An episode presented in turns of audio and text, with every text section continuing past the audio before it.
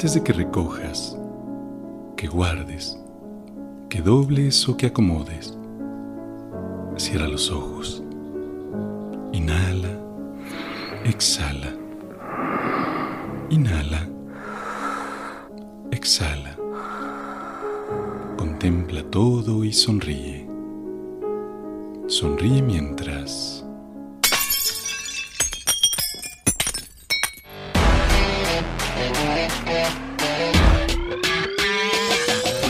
Rompes, rasgas, quemas, arrugas y tiras una y otra y otra vez.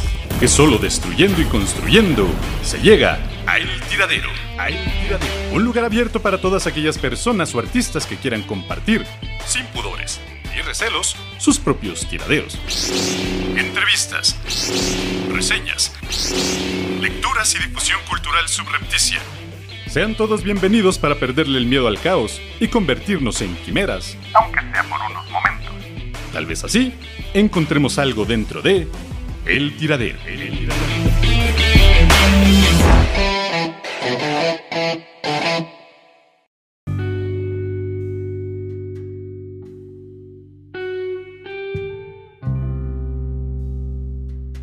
Hola, ¿qué tal amigos, amigas y quimeras?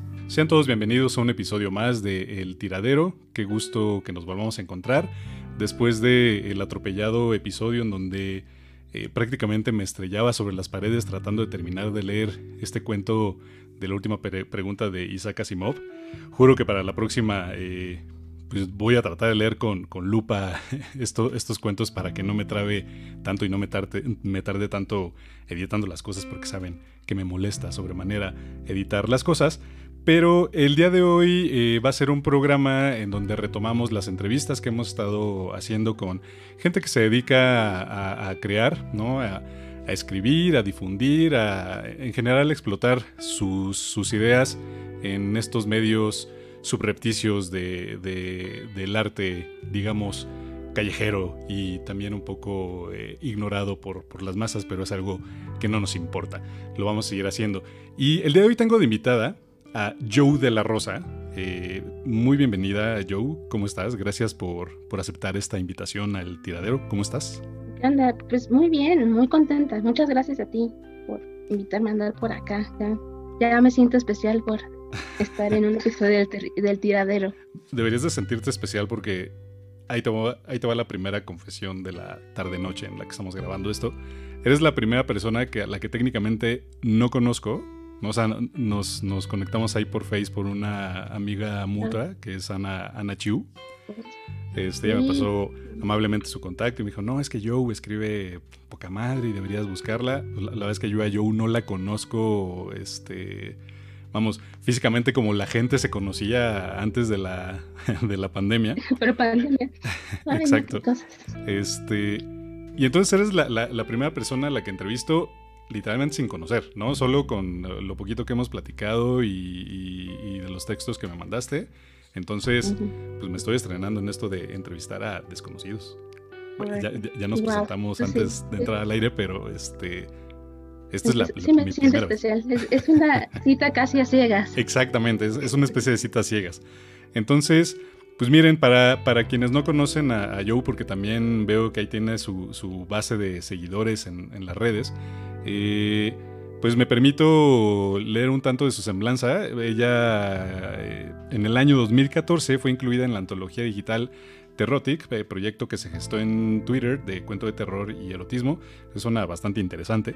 Con minificción y colaboración en Cadero Exquisito, bajo seudónimo, participó en el torneo de poesía Adversario en el Cuadrilátero, que de eso vamos a hablar ahorita, eso me, llamó la atención, obteniendo nada más y nada menos que el primer lugar. Participó en el primer Festival de la Palabra en Temascalcingo y en la jornada de lectura de poesía Poetas por la Paz dentro del marco del noveno Festival Palabra en el Mundo y del Festival World Poetry Movement en junio del 2015. En el encuentro Moebius, Poetas Nacidos en los 80, también en el Festival Internacional de Artes Quimera del 2015, que se lleva a cabo cada año en Metepec, Estado de México, en el coloquio Pretextos del Solsticio, evento donde se conjuntan poesía y pintura, es también es un proyecto que suena bastante interesante, y en el encuentro de poetas de amores y otros sabores. En el año de 2015 sale su primer libro Madonna de la Gaveta 17, publicado por Verso Destierro, publicada en la revista literaria El, eh, perdón, el Humo, Iniris, La Piraña y en la antología de poesía y narrativa. En el 2018 fue compilada en la antología Ciudadela de Orfebres. Ahí nomás. Se has andado movidona, ¿no? Sí, ay, afortunadamente sí. he tenido como un par de chances, me, han abierto muchas puertas.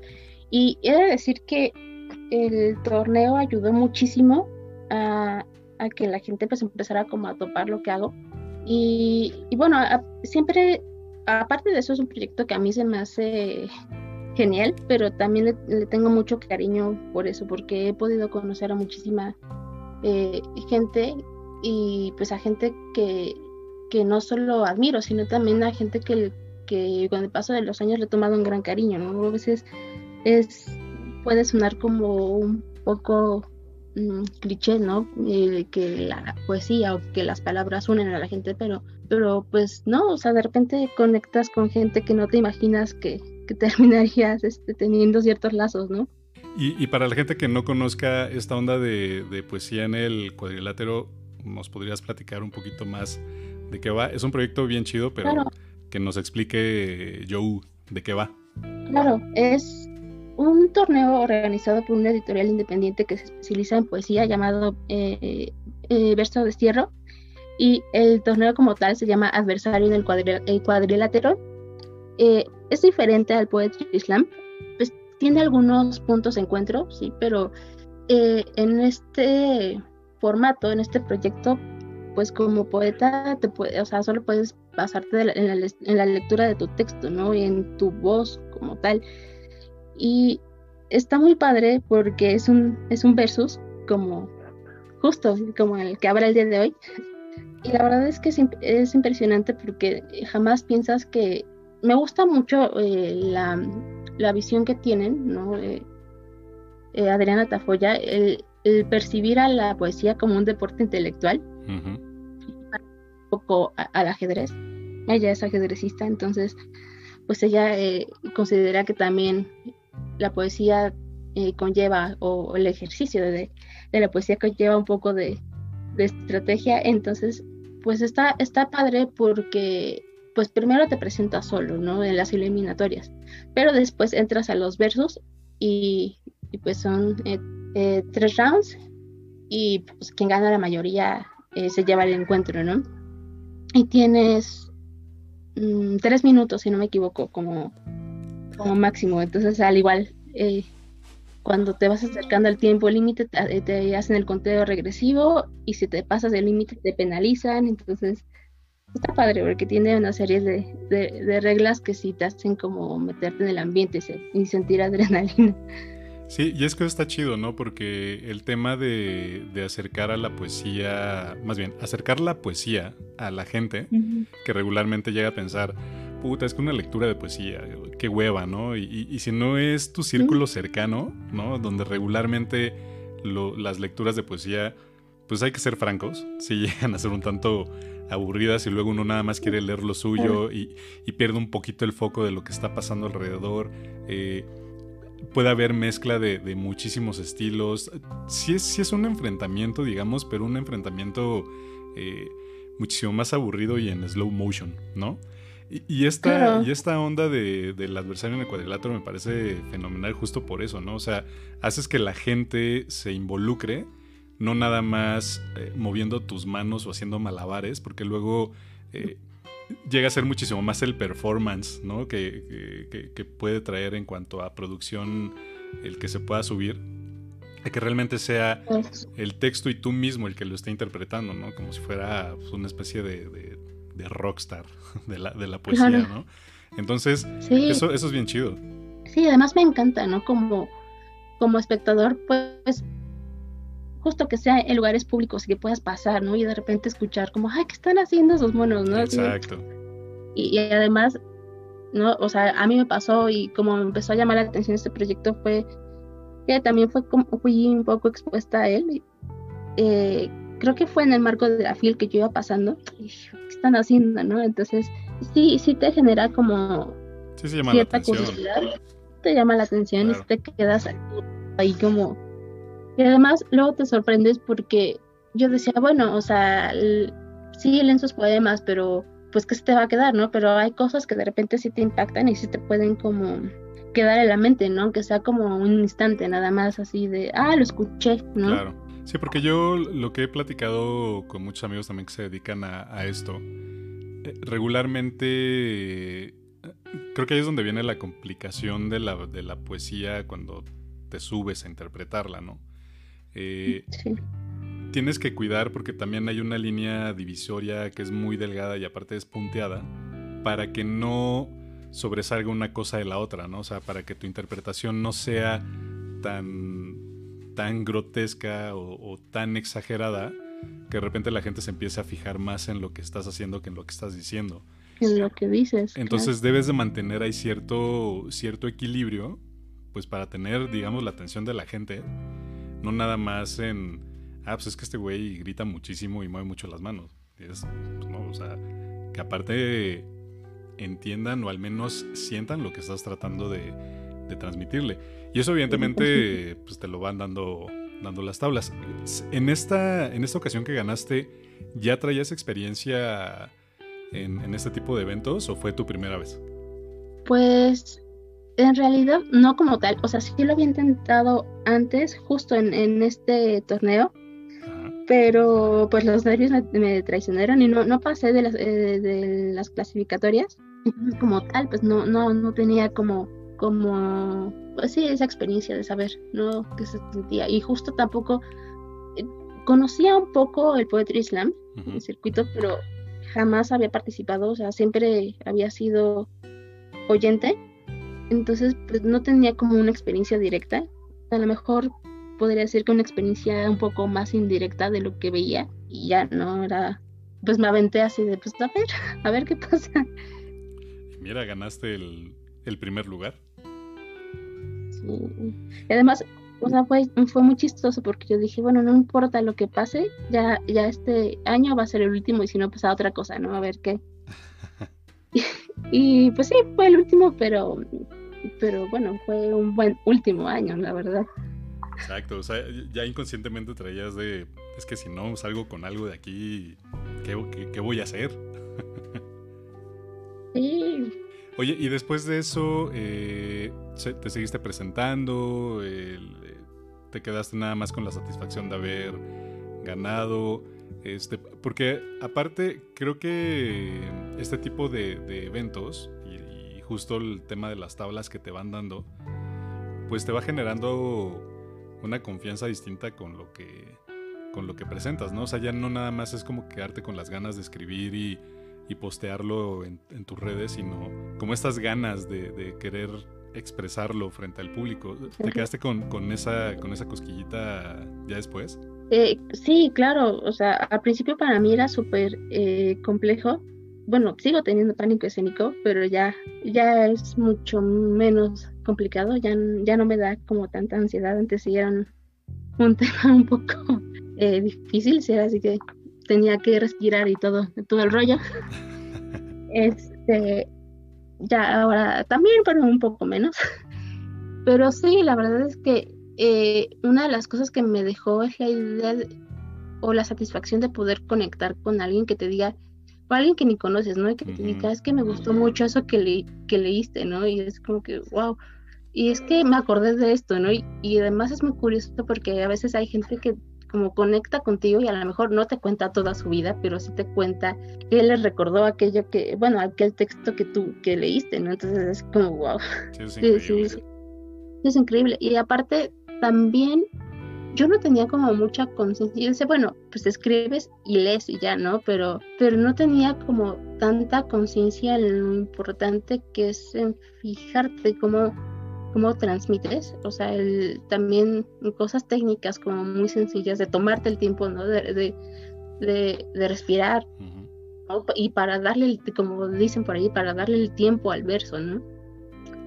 Porque pues sí, no es lo mismo que, que leas como, cualquier cosa, ¿no? O sea, como dicen, la lista del súper, a, que leas algo que significa para ti, ¿no? Pero pues a veces uno lee pues como, como puede, ¿no? Como la primera intención se te ocurre, pero pero sí como detenerte a pensar en, en, los ritmos y a lo mejor no es como algo muy específico, pero el pensar en cómo te gustaría que se escuchara también, pues también es algo mm, que adquieres como a partir de esa conciencia de estar leyendo frente al otro, ¿no? Tanto como a aquel que es tu adversario, como el ser consciente de que hay alguien más afuera, eh, fuera de tu adversario escuchándote, ¿no? Y que, que te está regalando tu tiempo de escucharte, ¿no? Claro. Y ahora, que también este tema de, de las calificaciones y las eliminatorias como todo en el arte, ¿no? Casi casi en general, eh, el tema de la subjetividad, ¿no? Y, ahí sí entra mucho esta conexión que puedas tener con, el público, porque pues, realmente tu, tu, adversario puede ser un, digamos, ultraletrado, ¿no? Eh, que sabe y maneja todas las técnicas y, domina la escritura de una forma súper precisa y preciosa y, lo que sea. Pero pues como dices, si, si no lo sabe leer, ¿no? Por mucho que esté muchísimo mejor escrito que también el texto que uno pueda traer, pues nomás no conecte ya, ¿no? Y, eso creo que también es bien, bien importante. O sea, sí creo que las bases eh, académicas, digamos, este, ya sea que estés muy clavado en, meterte a esas bases o que sea por mera experiencia de haber leído cosas en el, en el pasado, pero de alguna forma se tiene que reflejar en lo que estás escribiendo, ¿no? También me ha tocado ver, sí, mucha gente que pues, realmente no, no te está diciendo nada, pero la forma en la que lo está diciendo, o sea, el texto no lo dice nada, no dice nada, pero esa intención que le están metiendo, pues es lo que termina dándole la vuelta pues, absolutamente a todo, ¿no? Y eso creo que es lo, lo, lo chido de esto.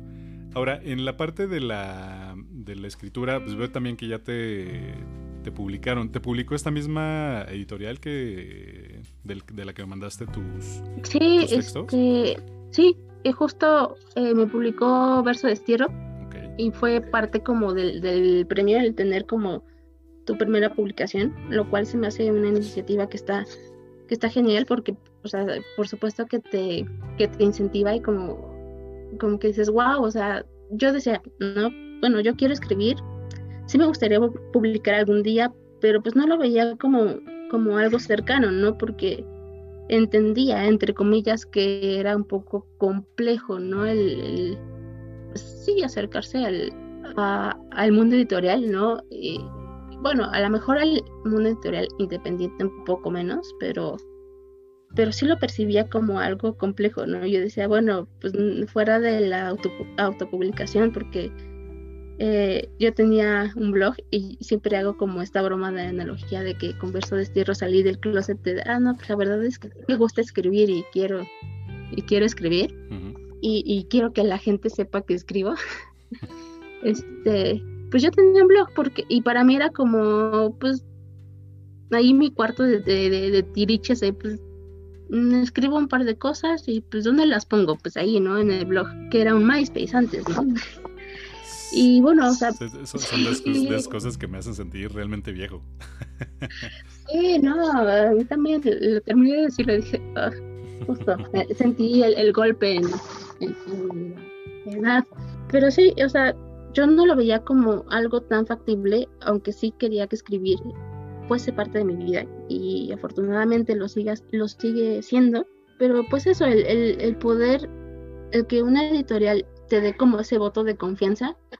Aunque bueno, si lo piensas también en ese, en ese lapso que tienes que leer tus, tus poemas, estás dando como una muestra de tu trabajo, ¿no? Entonces también es un poco como, como sí, hacer tu carta de presentación, ¿no? Y decirles, bueno, miren, aquí está, ¿no? De, manera poco inconsciente porque pues uno se mete en esta onda de, pues estoy compitiendo y, o sea, y, hay momentos en los que es como un juego, hay momentos en los que no porque, porque pues el estrés y por las ganas de que todo resulte, pues se vuelve algo como más serio, pero pues al final como es una competencia, una competencia y sabes que pues tanto te puede ir bien como te puede ir mal, no es algo que pienses mucho de, bueno, a menos que seas, que tengas como ese tipo de mentalidad de fuerza de, ah, voy a ganar y, me van a publicar. de la poesía, ¿no?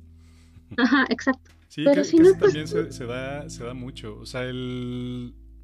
Después de tantos años de moverse en estas ondas y y sin siquiera acercarme, al menos desde mi, desde mi experiencia, digamos, pues te terminas dando cuenta que los mismos vicios que encuentras en una oficina los encuentras con los poetas y con los escritores en general.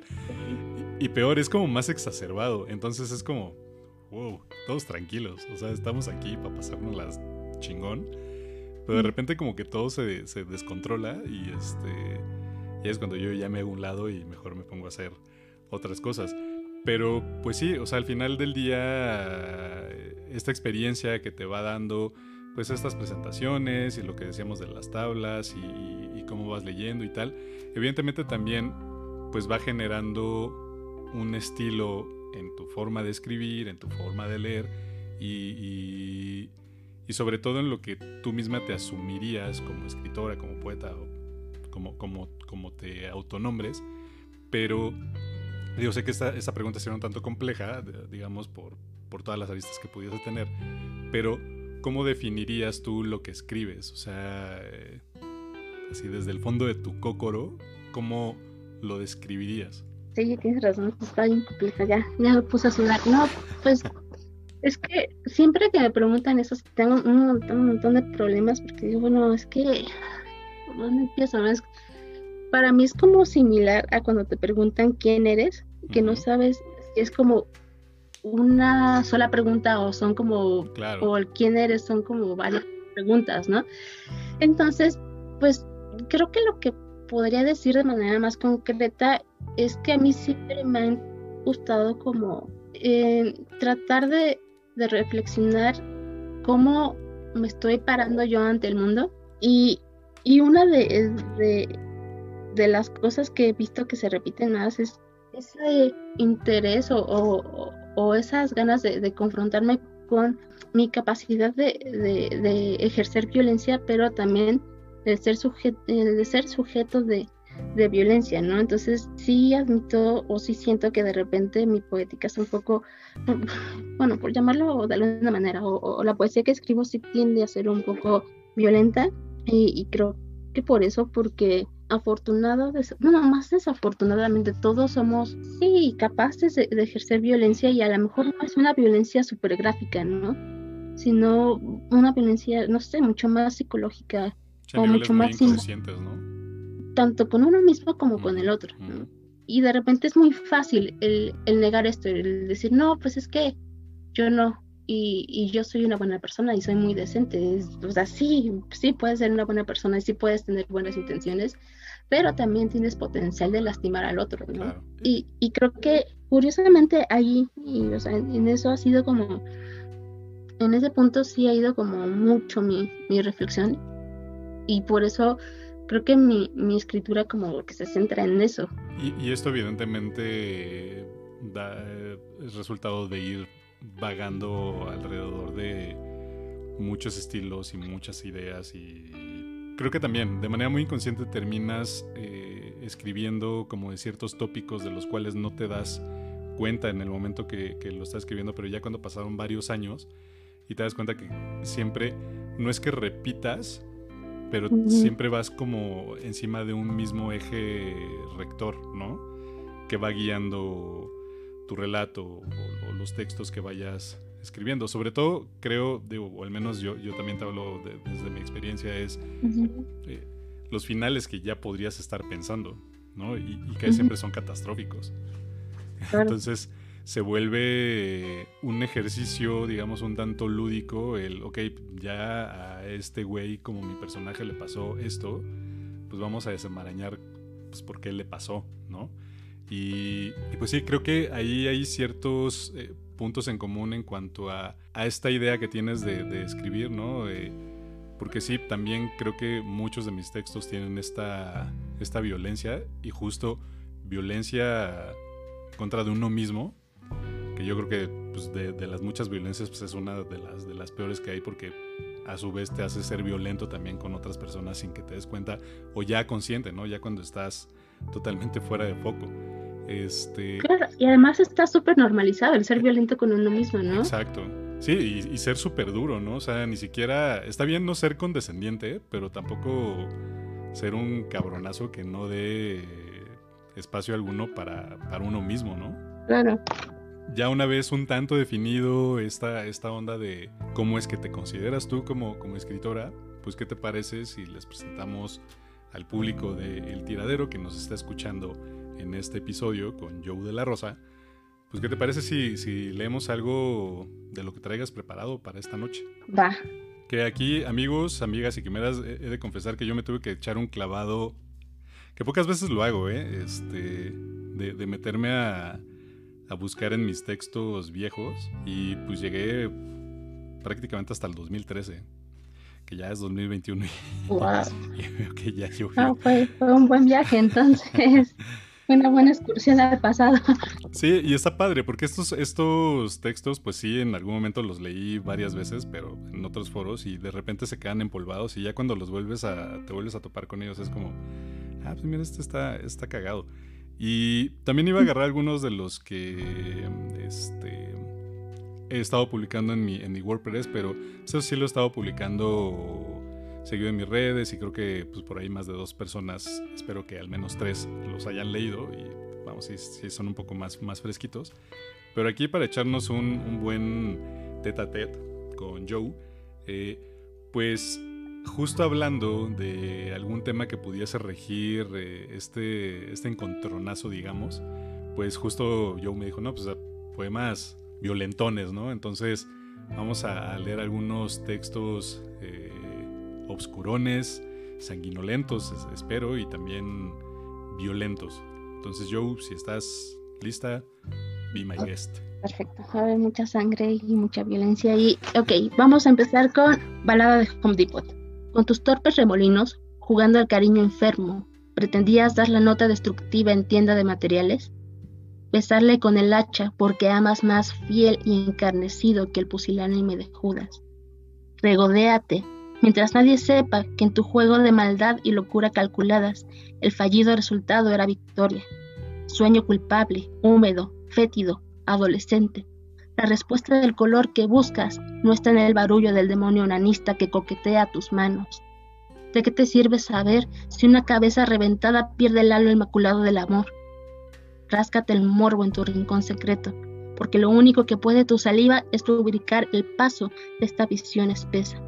Los sesos, besando el sedoso y desafiante velo negro que arropa aquella vida intacta. Perfuma ese hormigueo de tus manos, con los rumores espectrales de la sangre, que en tu abandono a la bondad desfigurada soñaste verte dormir de sueño eterno en su regazo. Vámonos.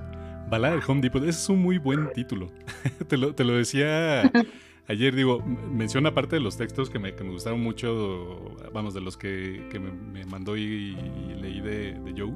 Y justamente también platicaba con Anne el, eh, el, otro día, este, a mí lo que me cuesta mucho trabajo son los títulos. Y bueno, tienes un buen texto y aparte le pones un buen título, ya lo tienes cerradito. Aquí, ¿por qué Balada del Home Depot? Que me parece maravilloso el, el, título y el texto también. Ah, porque justo esta, esta experiencia o este poema nació de una visita a Home Depot, ¿no? Eh, de repente, pues uno, pues ya sabes que cualquier cosa, ¿no? Te puede como, como desatar la imaginación. Uh -huh. Y entonces, este, he de confesar que sea una, una estupidez.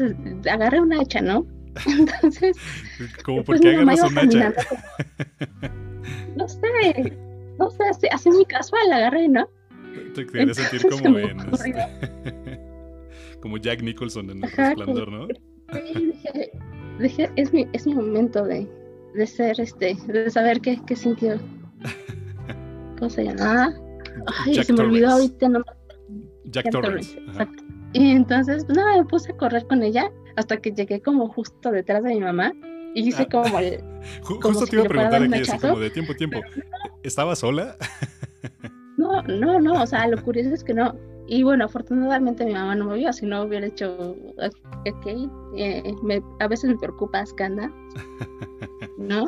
Pero pero sí, o sea, surgió, surgió de, de, eso, ¿no? De, o sea, me permití como jugar un poco. De repente sí dije qué onda conmigo, pero, pero creo que, bueno, volvemos, ¿no? Siempre, siempre me, he permitido como cuestionarme o decir, bueno, sí, o sea, yo también soy alguien que perfectamente podría ejercer violencia contra alguien más y, sabes que siempre, siempre tuve como una obsesión con estas historias de hace, bueno, yo tenía como 10 años y creo que salió, fue en la tele, que era de un chavo que pues su vida era como perfecta, ¿no? Era, era buen alumno, era, era deportista, hacía ejercicio, ¿no? Y que entonces un día salió a correr, ¿no? Y de repente llega a su casa y empieza a tener como este tipo de voces, de, ah, mátalos a todos y no sé qué. Y bueno, total, que sí, mató a su familia, a todos los integrantes de su familia. Y entonces yo, sí, yo tenía como 10 años diciendo, manches, o sea, puede estar todo bien y de repente, ¡pum! No sé, algo, algo pasa y, y, de repente terminas haciéndole daño a alguien, además a alguien a quien amas, ¿no? Es como, oh. Y creo que desde esa edad como que sí se me, se me quedó como esta presión de pensar en eso, ¿no? A lo mejor, digo, aquí es como un, caso súper hiperbolizado y súper fuerte, ¿no? Y, hay, y debe haber factores eh, psiquiátricos y psicológicos que... Sí, que te terminan desconectando de esa manera, ¿no? Sí, pero también si lo llevas como a un nivel mucho más cotidiano, como de repente por, ya sea por ciertas pasiones propias o por cualquier cosa es más fácil o pareciera que es más fácil lastimar al otro, ¿no? Y, y, no solo, vaya, no solo físicamente, ¿no? Sino también de repente es más fácil ser hiriente con quien quieres, con tus papás, con alguien que es importante para ti, ¿no? Entonces es como... Sí, porque terminas pensando que, que no pasa nada, ¿no? O sea, está la relación que tienes con estas personas que son súper cercanas, que piensas que difícilmente los, los puedes dañar, ¿no? Y eso es lo peor que uno puede llegar a, llegar a pensar. Claro.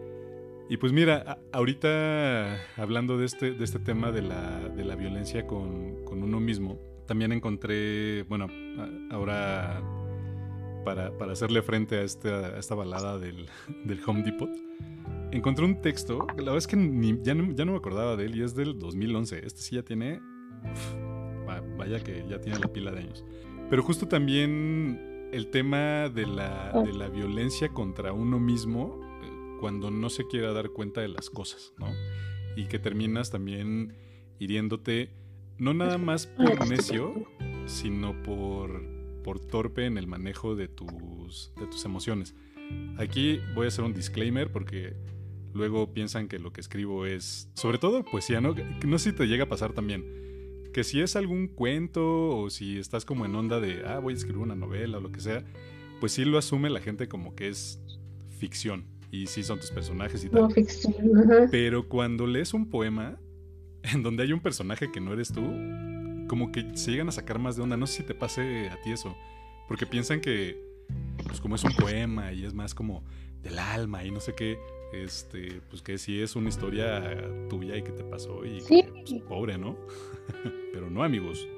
Los, sí, los, poemas también muy, tienen. muy curioso porque es como. Claro, digo, y creo que lo, mágico de la poesía es que, pues, justo, a lo mejor no, te dice como tal. Es un personaje, ¿eh? pero tiene, pues claro, tiene esta posibilidad y, y como muchos, quizá el, el, el, hablante lírico es como pues omnisciente o, o, es tácito, ¿no? No dice, ah, yo fulanito. Es muy fácil que, que quien lo escucha eh, diga, no, pues es que es algo que sí pasó y, que lo atribuya como a ti, ¿no? Y cuando como, pues no, no necesariamente, ¿no? A lo mejor yo, yo lo decía, bueno, es parte de mis ficciones autobiográficas, ¿no? Sí, pero aquí. Sí, decía, bueno, pues así como de la.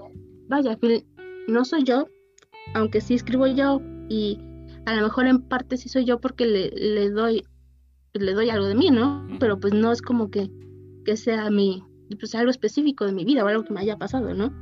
Exacto, es, es pura imaginación, amiguitos, no se, no se asusten. Pero también está padre que la gente se saque de onda.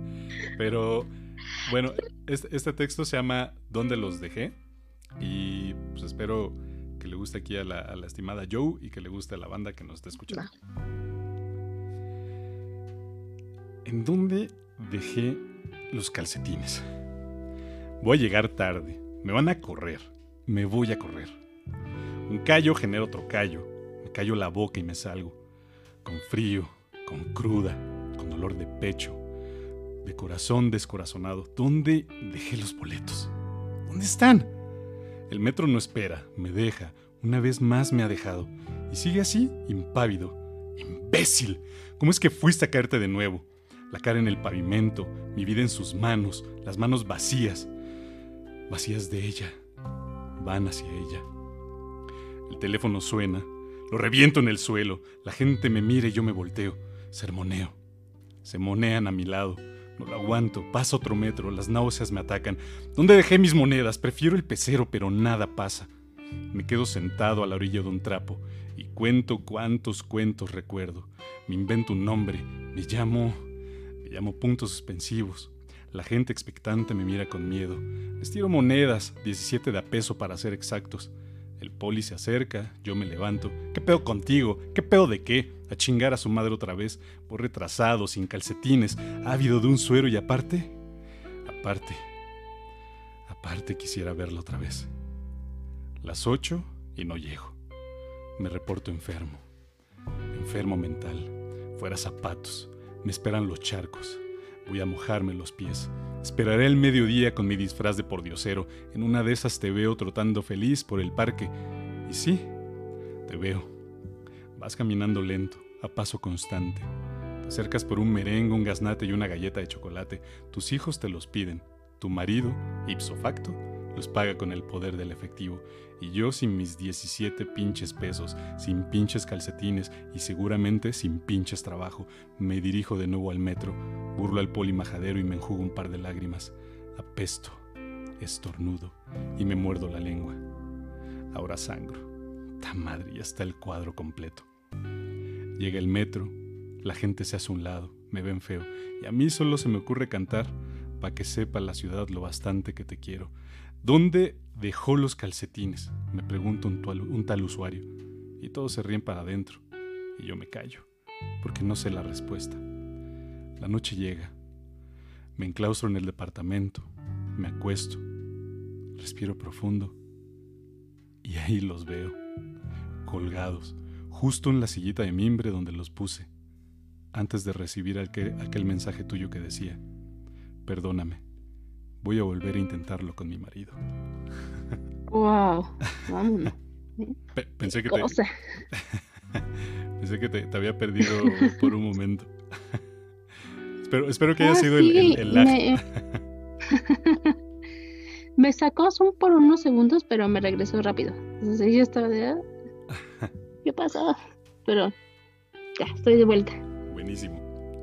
Sí, pues este, texto literalmente es, eso también, ¿no? De, cómo uno se termina pues latigueando durísimo, pues prácticamente porque uno quiere, ¿no? Y bueno, pues ¿qué te parece si vamos al, segundo texto de la noche, mi querida Joe? Perfecto.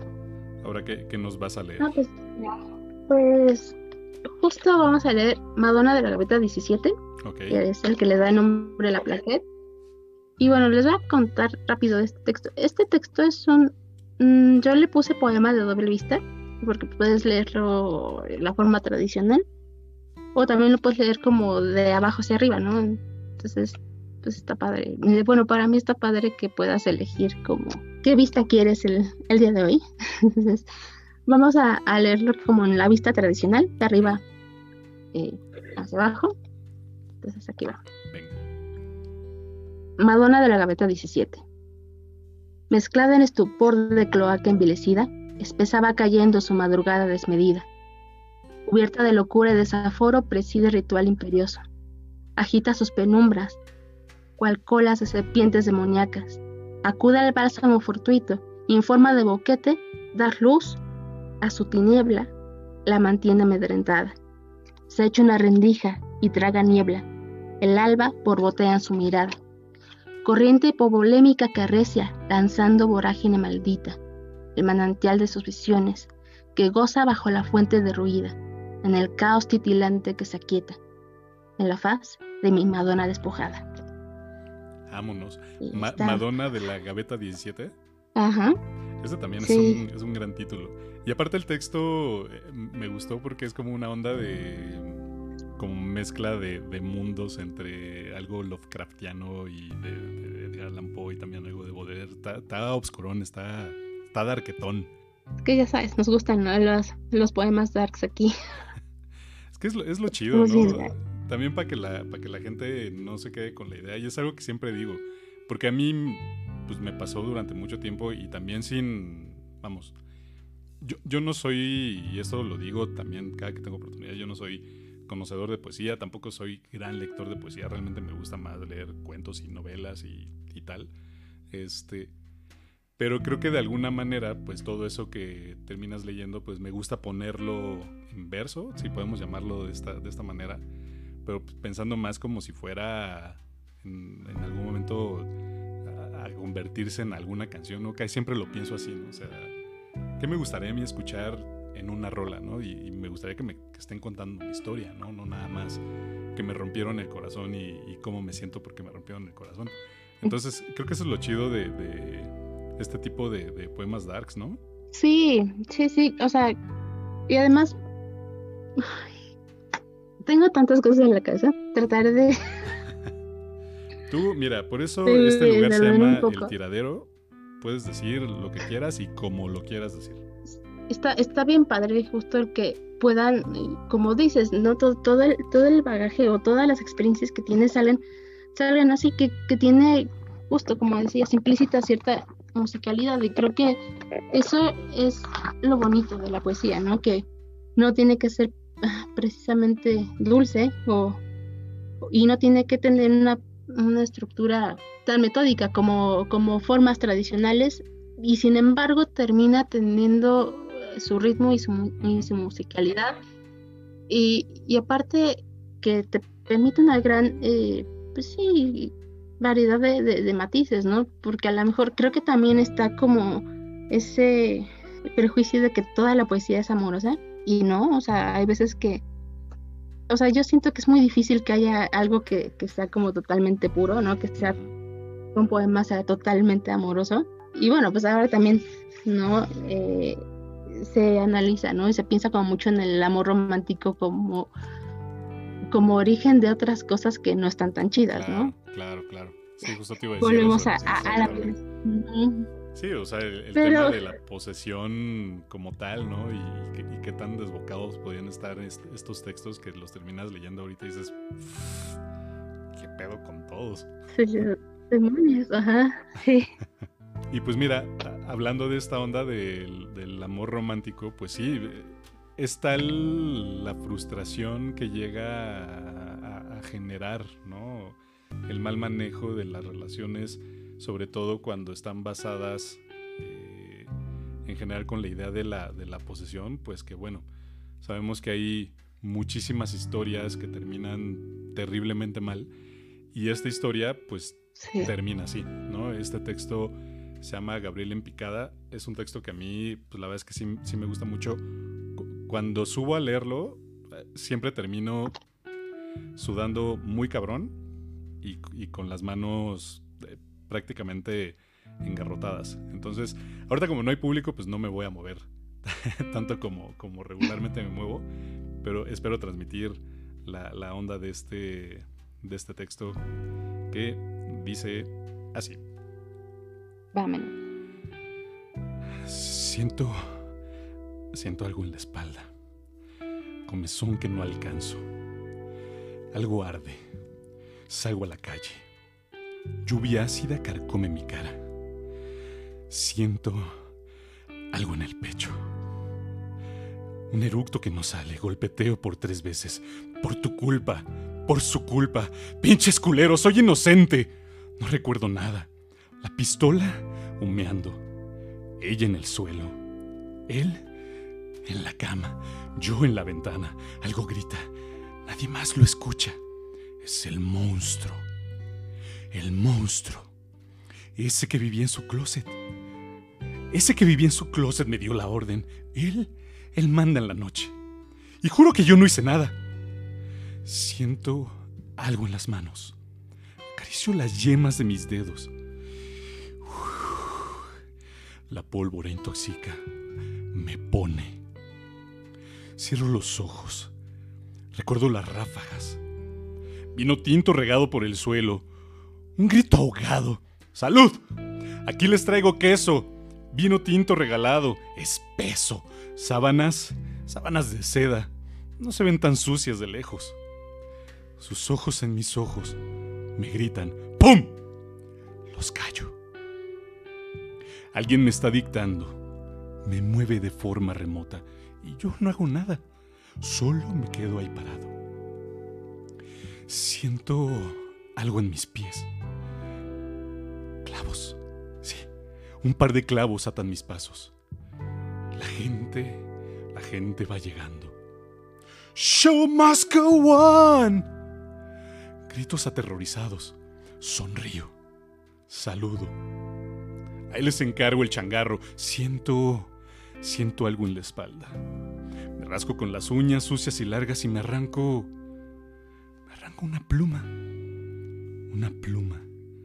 Oscura. Grasosa. Ligera. Las sirenas cantan melodías demoníacas. La avenida me mira y desde abajo le nacen ojos. Le crece una garganta. Salta, salta, salta. Siento algo en los ojos. Salado, salta. Húmedo, salta. Nubiloso, salta. Y todo se vuelve opaco. Shh. Todo se calla. Mis pies desnudos al filo de la baranda Siento algo en la espalda. Son alas. Alas gigantes. Alas hiperactivas. Alas a prueba de balas. Me presigno. Me despido. Voy a probarlas. Ahí quedó el Gabriel en picada. Wow, me gustó está ahí, ah, oh. me, asustas que no, que no escucho y digo, ya se cayó de la conexión, Joe. Ya se caí. No, no, no, estaba, estaba escuchando. wow, me gustó mucho. Muchas gracias. Sí, este, este texto es de, esas historias que ahorita decíamos, ¿no? que pueden empezar con algo súper romántico y terminan re mal es como, sí, es bueno, ah, todo, va bien, pero en algún momento como que todo se empieza a enturbiar y dices, ¿qué está pasando? Sí, o sea, como que dices, ¿en qué, momento llegaste a esto? ¿No? No, se claven con esas ideas románticas, amigos. No se claven. No, está no, amigos, es, es, muy... Y bueno, ¿qué, te parece? Vamos con un tercer texto tuyo, Joe. Ahora, ahora, ¿qué nos vas a leer?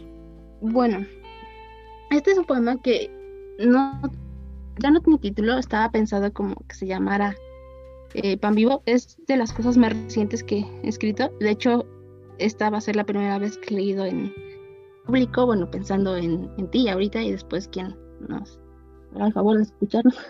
Buenísimo. Y bueno, aquí va. Esta es la Eucaristía que precede la podredumbre la crónica de una proximidad bordeada por las convenciones sociales, que nos ubican en el mismo espacio. Viajo siempre desde el rincón oscuro que me deja concebir morderte, y soñar sigues el trayecto con la herida invisible, que el grito naciente en los adentros, adentro, muere. Eres el pan vivo que ha bajado del cielo, y si como de ti, vivirás para siempre. Robo la lectura de tu pulso, anunciación de que esta, tu sangre será derramada por otro hombre para el deleite de sus pecados, porque derramar y derramarse es perpetuarse en, la extensión del éxtasis, la gloria de cultivar la simiente de lo que llamamos humano. Ahí está. Venga, buenísimo. Me, me, gustó cómo juegas ahí con la onda esta litúrgica, ¿no? Sí, en realidad me gusta mucho, o sea, siempre desde niña que iba como en la misa y todo el asunto. Mm, bueno, no, no puedo decir que mi familia era muy religiosa, pero sí ocasionalmente íbamos a misa. Y aún tenemos como pues ese ritual de, agradecer. Eh, tal vez escuchen la pimienta, mi perra. y, ahí replicando ante, ante el poema de ¿qué es eso? te, lo, este está tallereando. ah, ok, ok, ok. Muy bien, voy a tomar nota, pimienta. Ah, este, y a mí siempre me llamó la atención como, bueno, ya después como que caí en cuenta como algunas eh, frases eh, litúrgicas sí, o sea, si uno juega con ellas pueden tomar un sentido un poco oscuro. Mucho, ¿no? Es que sí, sí, es, muy oscuro, porque como son tan crípticas, de repente si le pones la pimienta adecuada o, la sal adecuada, eh, puta, terminas reventando un, un textazo que se vuelve súper denso. Sí. Además, también, por ejemplo, algo que siempre me ha llamado la atención es cómo en las películas de terror usan esta oración eh, que dice si muero antes de dormir. y vaya, se supone que tiene que ser una, tiene que ser una onda súper reconfortante, pero sí llega un momento en que en que justo en que eso te mete como, como en cierta tensión y como dices, no, las cosas no van a terminar bien, ¿no? O sea, esto es todo menos reconfortante y, y no, no. Sí, o sea, que, que eso sea digo, yo también me acuerdo, tampoco mi familia es muy religiosa, ¿no? Pero pues te terminan inculcando como ciertas cosas. Digo, pues que hoy por hoy, pues no hago, pero para nada. Pero pues obviamente cuando estás más chico y que sí tienes como esta idea un poco más, em, digamos, chata, ¿no? De, lo que puede significar la religión o Dios o lo, que sea, ¿no? Porque realmente no lo entiendes. Bueno, pues ¿quién, realmente lo entiende, ¿no? Pero, o sea, no, no, no terminas transgrediendo tantos límites como ya después, cuando, que cuando te vuelves rebelde, ¿no? Y haces como que, oh, no, sí, yo ya leí El Anticristo de Nietzsche, ¿no? Y aunque no entiendas ni un coño de lo que está pasando ahí, pero o sea, el chiste es que eh, justo, pues, te decían, oye, pues es que te tienes que, persignar, ¿no? Y aparte, pues, aviéntate el ángel de la guarda.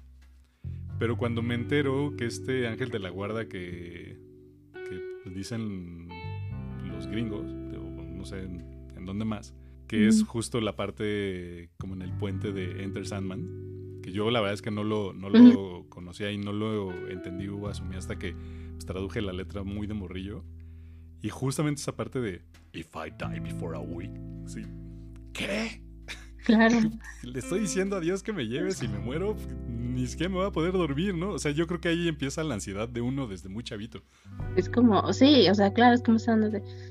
O sea, igual entonces ya no. Pues, ah, porque, claro, eh, si tienes o si por alguna cosa, ¿no? Vas al catecismo, sí, o sí se encargan como mucho de, de, de, hablarte de esa parte de su, o del infierno concebido, ¿no? Según, pues sí, según eh, las religiones judío-cristianas, ¿no? Entonces es como, como que de alguna manera dices, bueno, o sea, me puedo morir antes de despertar y mi alma se va a quedar así, y mejor que se, mejor que se la lleve Diosita, que se la lleve el diablo, porque me han dicho que pues es malo, ¿no? Exactamente o sea, sí, sí, sí, sí es un shock, o sea, como niños sí es un shock así de... Mm". Sí, son, imágenes bien fuertes y que terminan traumando, aunque no lo queramos aceptar, ¿no? O sea, sí son de... ¿Cómo es que podíamos...? Es que sí, sí es, violento, sí es un poco violencia simbólica, o sea, espérate, ¿no? Ajá, o sea, yo apenas estoy tratando de entender cómo es esto de la vida, ¿no? O sea, yo apenas llegué y pues me estás diciendo que puedo arder en las llamas eternas del infierno si hago cualquier cosa. Sí, no, Espérate, ¿no? ¿Cómo uno podría sobrevivir con ese temor? no, no, está. Ya pensándolo, sí está. Sí, está, está rudo. Y, y bueno, pues, ¿qué te parece si ya para ir cerrando este episodio de El Tiradero, pues nos aventamos un último texto cada quien? No sé si traigas por ahí alguno, alguno más que nos, que nos puedas o que nos quieras compartir. justo ahorita que, estábamos hablando de, de eso, me acordé de... se acaba de perder, es un poco tímido este texto. pues bueno, me acordé como o estaba pensando en cómo de repente uno hace, pues tal vez un poco por, por supervivencia por salud mental, como cierto dogmaticidio, porque pues al final vives con ciertas creencias y después pues resulta que que esas creencias como que, o sea, te das cuenta que pues en algunos momentos o te limitan o simplemente te atormentan, ¿no? Como niño de, ah, si hago tal cosa o si me porto mal, me voy al infierno, es como, y luego si piensas en qué es portarse mal y que portarse mal puede ser cualquier cosa. Exactamente, o sea, está, lleno de subjetividad por todos lados. Sí, entonces en ese sentido escribí un texto que yo no creía como tan violento, pero pensándolo así, lo es porque pues habla un poco de ese momento que nos ponemos un poquito y que de repente te, o sea, sientes que te quedas un poco vacío porque pues tenías un, sistema, ¿no? De, creencias y, y, de repente, aunque seas tú quien, elige mm, de alguna manera cuestionarlas o, o pues sí, simplemente abandonarlas, pues como sea, no, no es tan sencillo, ¿no? Decir, bueno, ok, ¿y ahora, ¿y ahora qué, no? O sea, porque... Sabes que lo traes muy enraizado, ¿no? Y... Ajá.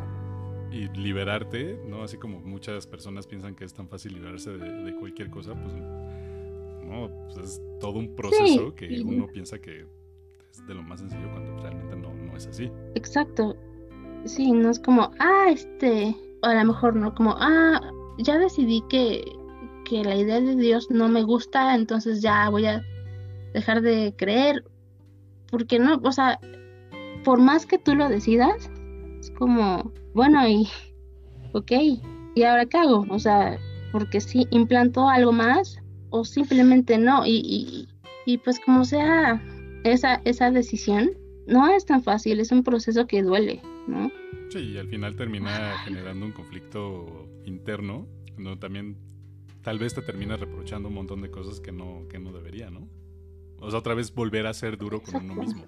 Entonces, ¿este texto habla de, de eso más o menos? Ajá, ese texto se llama Confesión de Dogmaticidio, calificado. es que, ay, estoy teniendo problemas con justo ese texto que no aparece. Pues mira, o tal vez no quiere que lo lea. Yo creo que sí, mira, si, quieres, armamos hacemos esto. Yo leo el, último texto. Va, va, va. Y en lo que. En lo que ahí vamos surfeando por, los versos, capaz que sale a la luz. ¿Va? Ah, me parece. Entonces, ese texto, pues también. Fíjate que. Eh, pues ahorita viendo, creo que sí. Pude haber armado una serie de, de, poemas o, versos libres, ¿no? Digamos, pues totalmente relacionados a los encontronazos eh, y a las bajonas sentimentales. Y pues este también habla, habla de eso. Disclaimer, de nuevo, no me sentía así. Yo en ese momento eran historias que me imaginaba de gente que veía en el metro o en los restaurantes. No sé de veras. ya, ya de tanto disclaimer ni me van a creer, pero ya ni modo. Este, pero pues sí, este, este texto también va, va por ahí, por la onda de, las bajonas emocionales y también nomás no querer salir de ahí. Sé que es difícil, el punto es que muchas veces uno se niega a empezar siquiera un proceso, ¿no? Y termina autoconvenciéndose de que es imposible. Este, pero sí es posible para todos aquellos que no han podido salir de las vorágines emocionales. Este texto se llama Vagabundo. Es grosero pensarlo a estas alturas, en estos tiempos, a esta precisa hora, en esta gastada silla, en este aplastante frío y en este pequeño cuarto.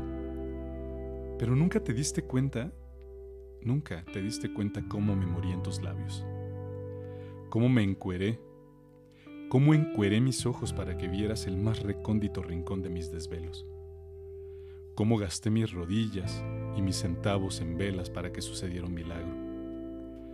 Pero casi como cualquier dios, en este caso, diosa, preferiste destruir la ciudad que fuimos desde el principio de los tiempos. Y nunca posaste tu mirada omnichingante sobre mí. Es grosero pensarlo a estas alturas, en esta casa, en este suelo, al amparo de una botella vacía pero nunca me aprendí tu número de teléfono. Tal vez por eso en esta noche donde la soledad es una verruga me siento tan solo, tomando como almohada la orilla de una banqueta, rezando, llorando, maldiciendo esta religión autoinventada, perdiendo toda la fe, gastándola en sollozos, perdiéndola entre mocos y lagrimones terregosos. Estoy más pobre que nunca. Y alzo una mano débil, temblorosa, rota. Ya no creo en ti. Ya no. Te miro desde el suelo como siempre. Pero, pero ya no te rezo. Ahora, ahora solo espero tu limosna. Y ahí está el que se termina tirando al suelo. Vagabundo.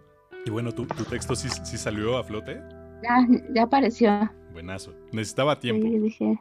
Y ahí les va. Esta confesión de dogmaticidio descalificado. Me aventé de una sección amarilla y me maté. Pero, ¿creerá que no me mató la caída? No. Me atraganté con el paroxismo mientras me acomodaba la náusea matinal justo en ese instante en que me pegaba el revólver de la rutina para seguir existiendo, como he podido. Trapeo lacónicamente para pulir mi sonrisa ortodoxa, carente de todo, excepto, del sarro de los anhelos enervados, con el tufo del esqueleto de una posibilidad mundana, colocada en el altar de las motivaciones íntimas para echar a andar mi maquinaria. Atento contra mí, sin querer saberlo, cuando beso la hipocresía con asco, creyendo que soy valiente y que he escapado, al dibujar la mueca de mi conciencia chirriando por el intento de aflojar la tensión ambivalente. Sorbo a sorbo, con la misión latente de broncoaspirar, regurgito esa introducción al ascetismo. En mi confusión, me cuelgo el título de Sujeto de la, de la abducción por parte del decreto y las buenas intenciones y me siento capaz de decir que por mí han pasado todos los años y todos los daños, solo porque ayer me visitó el diablo. Este visitante implícito, usando mis gestos, mi voz y mis afanes, invadió todas mis zonas, se filtró en mis escapes, instalando su cinismo distendido en el hecho de que no me atrevo a morir, porque tengo miedo que me dé flojera aprender a renacer. Poseedor de una sutileza que me parece descarada, destapa mis mórbidos deleites, mis poses de bondad, entre aburrido y disimuladamente complacido, porque seguimos el rol de poseedor y poseída. Así, nos disponemos a celebrar nuestra sociedad, donde solo yo, siendo más de una, por no saber ser alguna, recito los siguientes votos. Si quieres, porque has querido, soy la nueva casa de tus viejas realidades, demonio. Aquí, la antesala huele a la tierra removida por el dictado reflexivo que Godard le hace al chelo, y la ventana de la postalcova, que anuncia la llegada del melancólico sol, se ve como la gimnopedis de ti. Sé, cuando te beso para entregarme el juicio, abro los ojos para despertar en falso, porque con mi estoica apatía me quedo al lado de la sonrisa de ternura socarrona, que me recuerda que estoy aquí para ver cómo todos los días me voy derecho, cortando la fe, cada que vacío sobre mí la levedad de otorgarme la duda, sin duda, ya no tiene beneficio. buenísimo. Este, este, fue mi fab, debo de confesarlo. ¿Sí? Ah, me, me, encantó. Este, este diálogo interno del que uno difícilmente sale bien librado, ¿no? Sí, además es, es algo cíclico, ¿no? O sea, y justo vamos a retomar como la idea del infierno del samsara, ¿no? Pero es, es algo que, que es propiciado por ti mismo, ¿no? Y siempre me ha gustado mucho la, la analogía o pensar en una casa que a veces uno es una casa viciada, ¿no? Cierra las ventanas o las puertas a, a todo y pues sí, empiezas a viciarte con con tus pensamientos y estás ahí rumiando y rumiando y rumiando y pues de repente no encuentras cómo defenderte de, ti ante ti mismo, ¿no? Y está, está cañón. Exacto, ya, ya, es donde viene toda esta flagelación, autoflagelación y bueno, pues todavía se vuelve muchísimo más, más complicado. Sí, este, texto me gustó muchísimo. O sea, en general, la, la obra que nos has presentado pues la verdad es que me, gustó. Sí es como del estilo que a mí me gusta. Eh, y sí, definitivamente el poder encasillarte en un lugar, pues también te termina a ti metiendo en un, en un cuadro pues, del que, en el que uno casi nunca quiere estar, ¿no? Casi siempre quieres como eh, brincar, brincar bordes. Pero al final creo que sí terminaste escribiendo muy bien eh, esta parte de lo que significa tu, poesía, al, menos para ti, lo, lo transmites súper chido. Y pues ya casi para terminar, eh, mi, querida Joe, eh, ¿en dónde te pueden encontrar?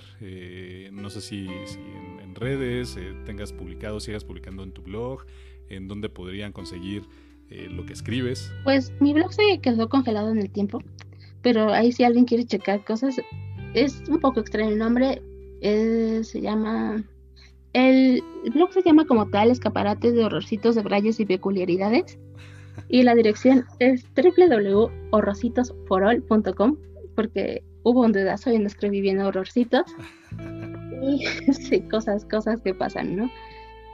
Y bueno, me pueden encontrar en Facebook como Joe de la Rosa. Mm, estaba en Twitter, pero ya la verdad es que casi no estoy. Y bueno, pues pueden acercarse al Eteo Poético, que me hizo favor de publicar una selección. También eh, creo que está todavía arriba eh, lo que me la selección que me publicó eh, La Piraña. No tengo en este momento la dirección. Si no, de todos modos me la pasas este, ahí por, por... Ah, vale por mensaje y yo la subo junto con el, ah, con el episodio para que ahí te puedan seguir. También comparto lo que la página que me mandaste de Aleteo Poético para que ahí también puedan leer un poco de tu, de tu obra. Y pues no, no, me queda nada más que, agradecer. Muchas, muchas gracias. Qué chido que estuviste en este episodio de El Tiradero, Joe. Este, espero que te la hayas pasado, que te la hayas pasado bien y que eventualmente podamos armar. pasó increíble, gracias. Eh, eh, en algún momento con estas amistades que también, pues el mundo de la poesía suburbana, o más bien urbana, este, pues es muy pequeño. Pues tenemos muchos amigos allá en, común, o al menos conocidos en común. Espero que cuando pase todo este desmadre podamos armar un muy buen eh, desmadre poético y que todos nos agarremos a puetazos y que después nos echemos unas buenas caguamas. Ay, por favor. sí, sí, espero que sí. Pues muchísimas gracias, Joe. Eh, muchísimas gracias a todos los que nos escucharon en el episodio del día de hoy de El Tiradero. Saben que nos pueden encontrar. El podcast está disponible en Spotify, en Anchor, en Google Podcast, en Apple Podcast. Ahí tienen un montón de opciones. También ya estamos en YouTube. Ya estamos profesionalizándonos un poquito más. Ya saben que ya te, si escucharon el episodio pasado, pues ya tenemos una nueva cortinilla de entrada y una de, salida. Estamos de plácemes. Eh, es el segundo episodio en el que lo usamos. Qué mejor eh, seguirlo usando o que se a conocer también con, con, nuestra invitada del día de hoy, Joe de la Rosa. Muchísimas gracias de nuevo, Joe. Espero que nos podamos encontrar y que seguimos en contacto por ahí en las redes al menos. Y pues también ustedes muchísimas gracias. Saben que los quiero y los odio por igual. Adiós.